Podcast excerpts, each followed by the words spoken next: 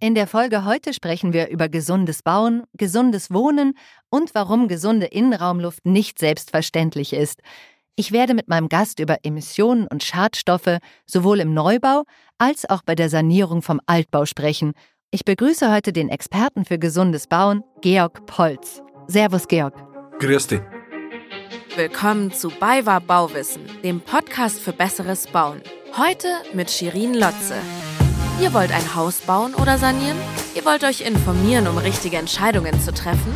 Ihr wisst nicht, wo ihr anfangen sollt? Mit diesem Podcast begleiten wir euch bei eurem Bauvorhaben. Angefangen bei der Planung, über Finanzierung, Rohbau, Innenausbau bis hin zum Garten. Mit der Hilfe unserer Expertinnen und Experten wird euer Traum vom Eigenheim wahr. Einfacher und stressfreier. Ich habe gleich als erste Frage, was ist gesundes Bauen? Gesundes Bauen ist eigentlich sehr einfach erklärt. Man versucht möglichst wenig Emissionen in den Innenraum zu bringen mit Baustoffen, denn Baustoffe verbleiben ja im Objekt, wohingegen Einrichtungsgegenstände oder Spielzeug, die kann ich gegebenenfalls natürlich auch noch austauschen. Du sagtest gerade Emissionen. Was genau sind Emissionen? Emissionen, hm, man definiert TVOCs, also die Summe aller flüchtigen organischen Stoffe, die wo ausdünsten. Auch wir verursachen Emissionen und je nachdem, wie hoch die Konzentration ist, können sie bei uns Krankheiten oder Anfälligkeiten begünstigen. Georg, vielleicht bist du so lieb und gibst uns einen kleinen Überblick. Wo lauern eigentlich die größten Gefahren? Bei welchen Produkten? In welchen Bereichen? Das ist einerseits interessant, weil man ja nicht pauschal sagen kann, dass die einzelnen Produkte hier die Emissionsquelle sind. Aber bei dem richtigen Produkt sollte man auf eines achten. Produkte mit hoher Oberfläche, Wandfarben, Putze, Estrich, Fußboden, sollte man natürlich aufs Emissionsverhalten vermehrt achten, aber auch bei hochchemischen Produkten, also Produkte, die vom flüssig zu fest einen Phasenübergang durchmachen. PU-Schäume, Silikone, Kleber und dergleichen. Der Kunststoffdübel mit der Schraube für die Fußbodenleiste, der hat kein hohes Potenzial. Wiederum, wenn ich die Fußbodenleiste zum Beispiel klebe, dann ist das eine andere Hausnummer. Genauso ist es bei der Wandfarbe. Wenn ich jetzt da eine kleine Borte oben ziehe, die hat nicht so viel Fläche, wie wenn ich die ganzen Wände und die Decke mit dieser Farbe streiche. Dort muss man entsprechend abwiegen, wo welche Masse und welches Produkt eingesetzt wird, vor allem beim Anbringen. Bei der Sanierung oder beim Rückbau muss ich natürlich ähnlich vorgehen und zwar eher das, welches Baujahr ist das, welche Schadstoffe kann ich erwarten. Wenn ich zum Beispiel eine alte Dämmung ausbaue, kann ich natürlich mit Faserstoffen, die volumengängig sind, rechnen. Oder wenn ich den Putz anfräse, wohingegen, wenn ich jetzt zum Beispiel die Fenster abschleife, dann habe ich ja oft mit Bleifarben oder sowas zum Kämpfen. Also dort muss man eher in diese Richtung achten. Wenn man jetzt den Boden rückbaut, kann sein, dass ich irgendwo eine Emissionsschicht treffe, also alte Bitumenbahnen oder dergleichen PCB-Holzschutzmittel bei alten Dillen oder Dachstühlen. Das sind so die Punkte, worauf dass man im Altbau oder beim Rückbau achten soll, beim Neubau halt auf die Flächen oder auf die chemische Zusammensetzung. Georg, wir haben ja jetzt viel über Schadstoffe und Emissionen gesprochen. Welche Krankheiten und Allergien kann man denn davon eigentlich bekommen? Das hat die unterschiedlichsten Auswirkungen. Jeder von uns reagiert anders auf Schadstoffe. Manche vertragen hohe Konzentrationen eines gewissen Stoffes. Andere reagieren schon bei den kleinsten Mengen drauf. Das fängt an von Atemwegsreizungen, Schleimhautaustrocknung und Reizung, aber auch über Ausschläge an der Haut oder Kopfweh, Oh, und dergleichen. Also, das klingt alles nicht gut. Ja, das sind so Krankheiten, die kommen schleichend leider. Und wenn man sie mal hat, bekommt man sie nur noch mehr schwerlos. Mhm. Und man weiß vielleicht am Anfang auch gar nicht, wo es herkommt. Das haben die meisten das Problem, dass keiner sagen kann, woher die kommt. Also in der familiären Vorgeschichte hat es dieses Phänomen noch nicht gegeben, diese Unverträglichkeit zum Beispiel. Und auf einmal mit 35 oder 40 Jahren hat man eine Unverträglichkeit entwickelt. Dort kann dies, also das Emissionseintragung in den Körper, natürlich seinen Beitrag leisten, leider. Mhm. Das heißt, ich kann mich gesund ernähren und Sport machen, wenn ich aber in meinem eigenen Zuhause von Emissionen belastet bin, wird es früher oder später mir auch auf die Gesundheit schlagen. Genau. Bestes Beispiel oder momentan sehr bekannt werdendes Beispiel ist Radon. Radon ist ja ein Gas, das aus dem Erdreich kommt mhm. und verursacht bei vielen Menschen leider Lungenkrebs. Und das lässt sich auch vermeiden, egal ob Neubau oder Altbau, aber man muss halt entsprechend auch handeln. Dort ist dann egal, wie ich mich sonst anderweitig ernähre oder Sport treibe oder sowas. Wenn ich permanent einer Radonbelastung natürlich ausgesetzt bin, habe ich da irgendwann mal eine Schädigung der Lunge. Womöglich. Wo genau kommt denn Radon im Haus vor, beziehungsweise wo wird es denn verarbeitet? Radon ist eigentlich in der Gesteinsschicht unterhalb vom Gebäude. Es dringt praktisch durch Ritzen, kleine Spalten in das Gebäude ein und sammelt sich in der Regel ohne Luftbewegung in Bodennähe. Und je nachdem, ob ich einen Keller habe oder nicht, ist halt einmal der Wohnbereich betroffen oder der Kellerraum. Aber wenn ich jetzt zum Beispiel einen Hobbyraum oder einen Partyraum im Keller habe für die Kinder, dann ist so eine Radonprüfung einmal vielleicht gar nicht mal so verkehrt, weil man ja natürlich im Bestand auch diese Abdichtungen nicht so ausgeführt hat wie im heutigen Standard. Und heute beugt man dem vor mit entsprechenden Isolierungen und Abdichtungen. Heute geht es einfacher, dass man im Neubau entsprechend radondicht baut. Es gibt entsprechende Sperrfolien, es gibt unterschiedliche Ausführungen, es gibt auch entsprechende Radonkarten, dass man erstmal sieht, bin ich in dieser Region, wo mit erhöhten Radonkonzentrationen zu rechnen ist. Also ich bin genau in so einem 70er Jahre Bungalow voll unterkellert aufgewachsen und habe genau in diesem Keller meine Partys gefeiert und Tischtennis gespielt kann ich ja nur hoffen, dass die Radonbelastung nicht zu hoch war. Genau, das merkt man leider erst später, wenn es eigentlich schon zu spät ist. Und ist es ein leichtes, so eine Messung durchzuführen? Ja, es gibt unterschiedliche Methoden. Es gibt Kurzzeitmessungen. Es gibt aber auch sogenannte Radondosen. Die hängt man mehr oder weniger in den Keller rein. Ein Jahr lässt man sie im Schnitt hängen, sendet die dann ein und dann bekommt man einen Radonwert mit einer entsprechenden Aussage, wie sich dieser Wert verhält und ob man darauf entsprechend reagieren sollte. Eine Möglichkeit ist, wenn man hier eine zu hohe Belastung hat, dass man Radon wie mit der normalen Abluft einfach absaugt über ein Lüftungsgerät. Dadurch, dass es ja in Gasform vorliegt und sich in Bodennähe ansammelt, kann ich das auch entsprechend in Bodennähe dann auch absaugen. Wunderbar. Ich habe auch gelesen, die Dichtigkeit der Neubauten ist ja sehr viel höher als jetzt beim Altbau zum Beispiel. Habe ich da dann auch eine höhere Gefahr von Schimmel, weil die Durchlüftung nicht so stark ist? Also ganz klassisch der Altbau. Jeder, der wohl in einem Altbau wohnt, kennt es. Man stellt mal eine Kerze an die Scheibe und wartet, bis der Wind geht. Dann bewegt sich die Flamme. Dann hat man einen gewissen Luftwechsel.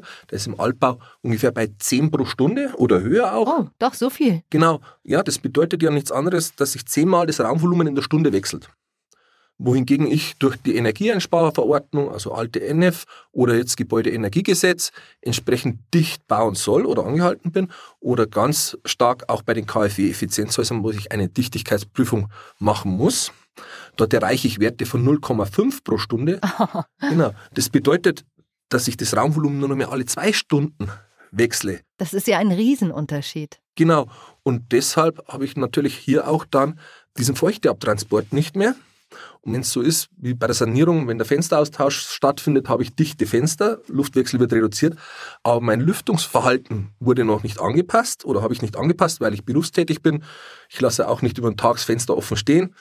Dann kann sich die Luftfeuchtigkeit natürlich in der Raumluft erhöhen und sich irgendwo an kalten Oberflächen abschlagen und somit den Nährboden für Schimmel bilden. Mhm, das heißt, die Kombination, so wie ich lebe, in einer Altbauwohnung mit modernen Fenstern, ist eigentlich für den Schimmel überhaupt nicht zuträglich. Also wir haben eine Erdgeschosswohnung und drunter ist ein Keller, der ist sehr kalt und sehr feucht. Das heißt, wir müssen unglaublich viel lüften, damit wir keinen Schimmel haben. Wir haben immer mal eine kleine Stelle im Bad oder im Schlafzimmer. Hätten wir jetzt noch die alten Fenster drin, wäre das Problem vielleicht geringer. Genau, weil natürlich, es kann durchaus sein, dass die alten Fenster nicht so dicht waren und dadurch der Luftaustausch höher war. Dem kann man jetzt helfen, indem dass man einerseits die Oberflächentemperatur erhöht, zum Beispiel heizen, ja. aber auch, dass man, wenn man das Lüftungsverhalten nicht anpassen kann, weil man ja nicht da ist, dass man eine Lüftungsanlage einsetzt und dadurch die feuchte Luft abtransportiert. Auch eine wunderbare Möglichkeit. Genau. Wenn ich jetzt in einen Neubau ziehe und ich bringe nun doch neue Möbel rein, da sind neue Farben. Muss ich da auch die ersten Wochen besonders aufs Lüften achten, weil mein Haus eben gut gedichtet ist? Genau, also Neubauten sind ja entsprechend dicht und dort sollte man vermehrt in den Anfangszeiten stark lüften. Ich habe zum einerseits diese Baufeuchte vom Putz zum E-Strich, aber auch ein erhöhtes Emissionsverhalten, weil natürlich Dämmstoffe oder Farben, aber auch Silikone und Acryle erstmal aushärten müssen und dadurch ja Weichmacher und Lösemittel abgeben. Und die weichen die Raumluft und dort habe ich eine Aufkonzentration, die wo ich mit Lüften entsprechend schnell wegbringe. Wenn wir jetzt bei diesen Emissionen sind und bei diesen Schadstoffen, Sind denn Produkte wirklich voll deklariert, wenn ich sie jetzt in einem guten Baustoffhandel wie der BayWa erwerbe? Bin ich dann auf der sicheren Seite? Grundsätzlich muss man sagen, wir haben in Deutschland oder europaweit eine sehr hohe Baustoffqualität. Also wir haben entsprechend hohe Mindestanforderungen. Aber ähnlich wie bei der Energieeinsparverordnung oder beim Gebäudeenergiegesetz, es gibt Mindestanforderungen, die hält jeder Baustoff ein. Und es gibt natürlich darüber hinaus höhere Ziele, die wo man sich setzen kann. Und die funktionieren dann beim Emissionsverhalten über Siegel und Zertifikate, sei es jetzt für Chemieprodukte gibt es ein Zertifikat oder auch für Dämmstoffe, Bodenbelege kann man entsprechende Zertifikate einsetzen. Wir bei der BayWa haben auch ein Zertifikat. Wir haben ein Zertifikat, welches über andere Zertifikate rübergelegt wurde, weil man findet leider draußen auf dem Markt die Zertifikate ja für die einzelnen Produkte, aber jedes Zertifikat prüft mehr oder weniger nur gewisse Produktfamilien ab. Ah. Jetzt kann ich mit einem Zertifikat alleine normalerweise kein ganzes Haus sanieren oder bauen. Das heißt, der blaue Engel jetzt als ein Beispiel würde mir jetzt nicht ausreichen, in Anführungszeichen. Genau, der blaue Engel ist eins der ältesten oder das älteste Zertifikat in Deutschland, ist auch in vielen Bereichen sehr gut. Man muss darauf achten, was der blaue Engel bei dem Produkt geprüft hat. Und man muss schauen, ob ich den blauen Engel in jeder Produktfamilie überhaupt finde. Mhm. Und aus Laie weiß ich nicht neben der Familie, ob man die Zeit findet oder die Zeit sich nehmen will und jedes Produkt oder jedes Zertifikat oder jede Zertifizierungsstelle durchwälzen möchte. Das heißt, man ist dann in einem Art Dschungel von Zertifikaten und das Problem habt ihr ganz geschickt gelöst. Genau, wir setzen hier auf das Baugesundsiegel. Man findet das bei uns in den Regalen oder auch die Kollegen in den Standorten können diesbezüglich auch die Produkte filtern, dass man für seine Maßnahme über die ganzen Produkte hinweg nur ein Siegel verwenden muss. Ach, aber das ist ja wunderbar für den Kunden. Das heißt, er muss sich jetzt nicht mit jedem Siegel auseinandersetzen, mit jedem einzelnen Produkt, sondern mit diesem Baugesundsiegel ist er einfach auf der sicheren Seite. Genau, mit dem einen Siegel findet er das richtige Produkt und das richtige Produkt macht ungefähr die halbe Baustelle aus. Wenn man darüber hinausgehen möchte und den richtigen Verarbeiter finden möchte hierzu, dann gibt es bei uns diese Baugesund-Partnerschaften. Das sind Partnerschaften mit Handwerkern, die wo wir eingehen, wo man den Handwerker schult, wie man emissionsarm baut, dass man auch entsprechende Sanierungen oder Neubauten abwickeln kann. Denn die richtige Umsetzung ist genauso wichtig wie das richtige Produkt. Das wäre jetzt gleich meine nächste Frage. Selbst wenn ich die richtigen Produkte habe, aber ich stehe vielleicht unter hohem Zeitdruck oder es gibt eine schlechte Bauhygiene oder mangelnde Produktkenntnis. Welche Fehler kann ich dann machen? Als Laie könnte man ja denken, wenn die Produkte gesund sind, dann ist alles geritzt. Aber auch da kann man Fehler machen. Genau. Das beste Beispiel ist, man kauft eine gesunde oder geprüfte emissionsarme Grundierung für die Wand vom Hersteller A und die Wandfarbe auch geprüft emissionsarm vom Hersteller B. Beide einzelnen Produkte sind geprüft aber wie die beiden Produkte miteinander reagieren, kann niemand von beiden sagen, weil weder Hersteller A mit Hersteller B prüft, noch Hersteller B mit Hersteller A.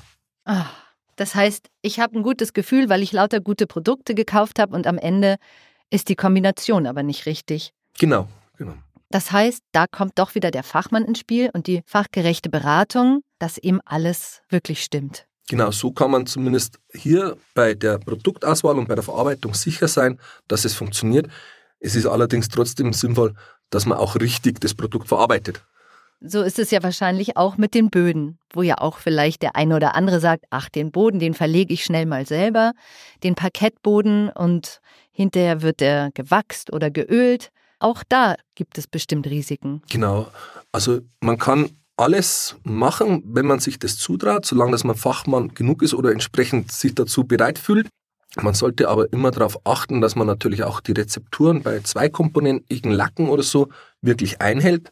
Wenn hier zum Beispiel eine Komponente nicht ausreichend vorhanden ist, reagiert natürlich dieser Lack nicht komplett aus und ich habe später ein Emissionsverhalten vom Lack, was natürlich nur schwer behebbar ist, dass ich ja mehr oder weniger den Boden ausbauen oder abschleifen muss. Mhm. Und gerade in einem Altbau, wie wir wissen, kann es sehr gefährlich werden, wenn da jetzt zum Beispiel noch Asbest unten drunter verbaut ist? Genau, da geht es weiter. Also im Altbau haben wir von Asbest angefangen bis PCB und Holzschutzmittel, die wo man dann überall finden kann, nicht muss, aber kann, ist vor allem ein Thema, wenn man halt auf Eigenregie mal sanieren anfängt und einfach mal rückbaut aufs Gröbste ohne irgendwelche Schutzeinrichtungen oder dergleichen hat man halt eine Verschleppung von dem Staub. In den restlichen Wohnbereich auch, was man natürlich nicht unbedingt möchte und wo man auch aufpassen sollte.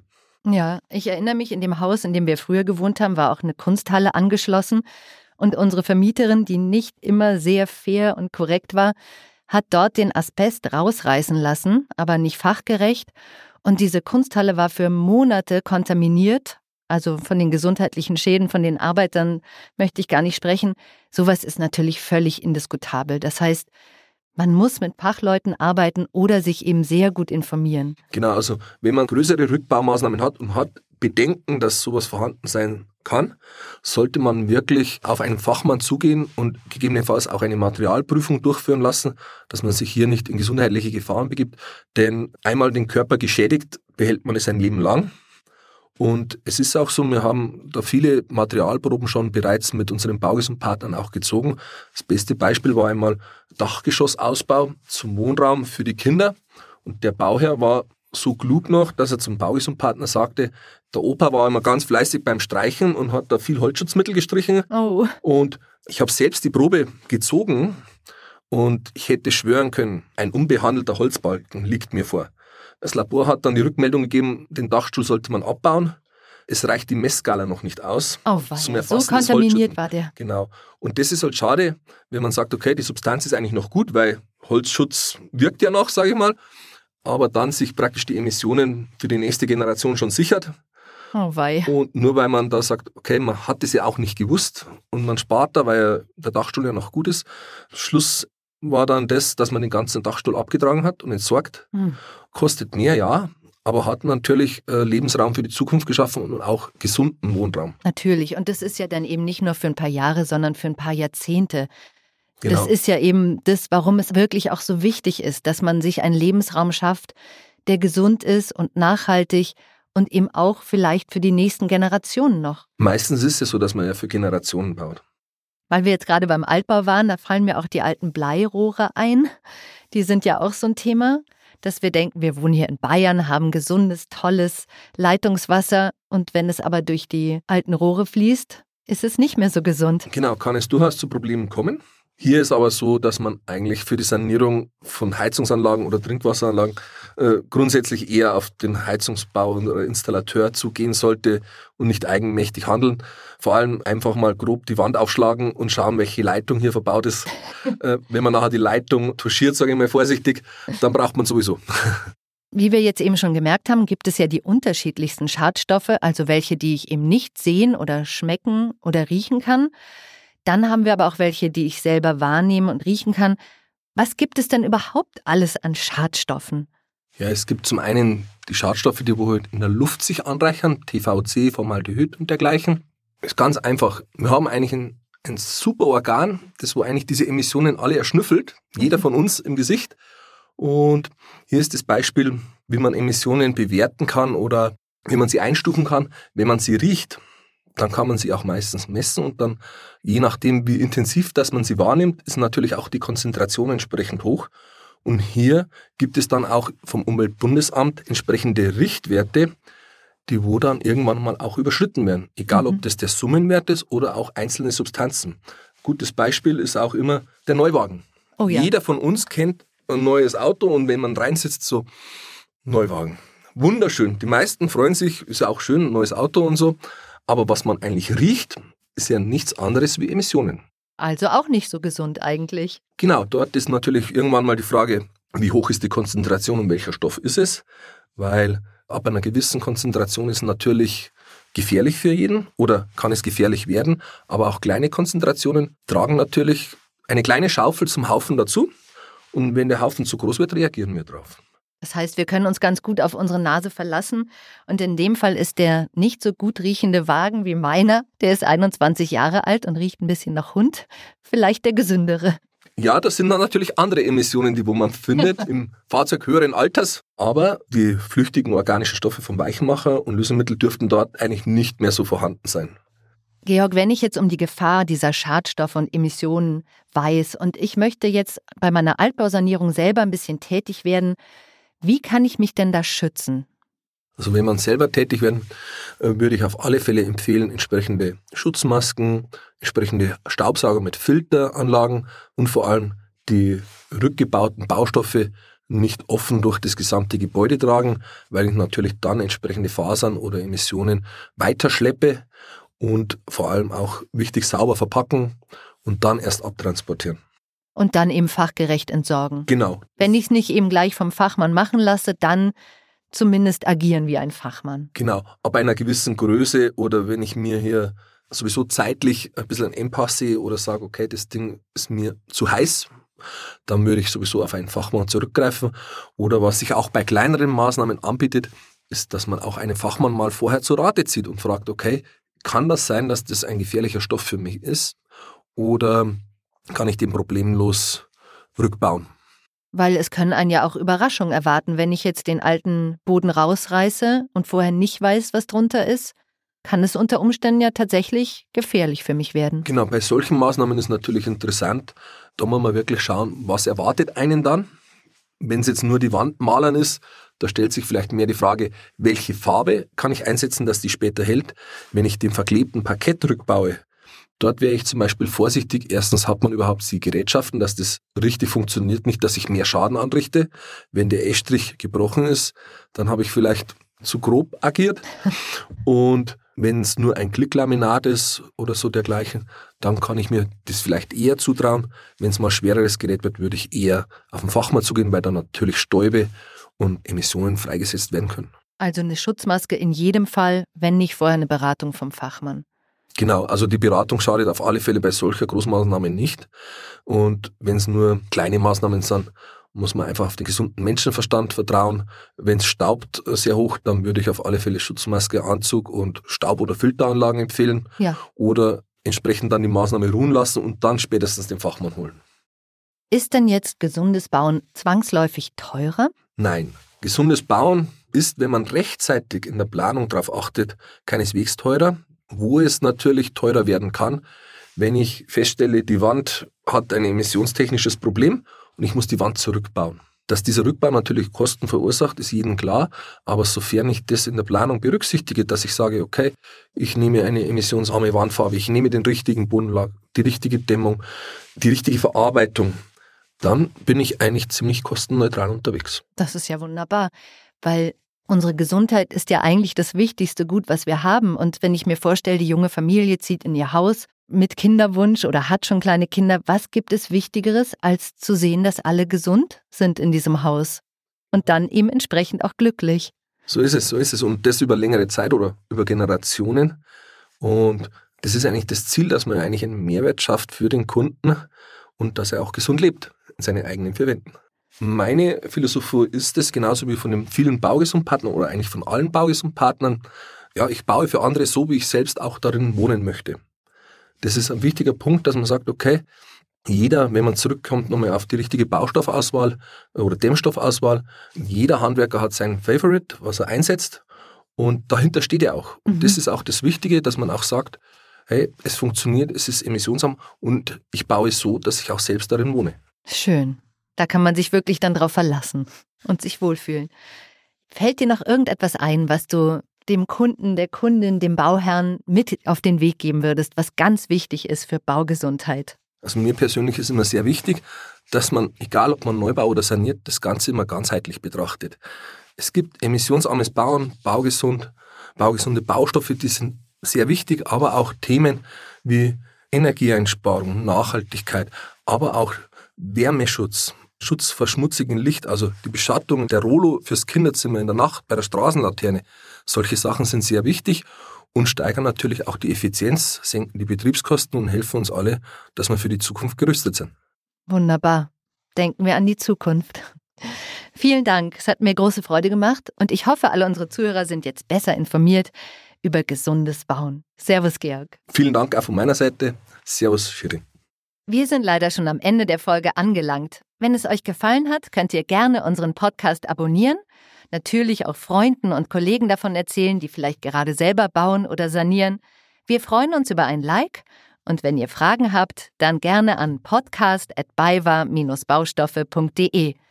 Natürlich könnt ihr uns auch auf Social Media folgen, Facebook, Instagram und alle Links und Infos findet ihr in den Show Notes.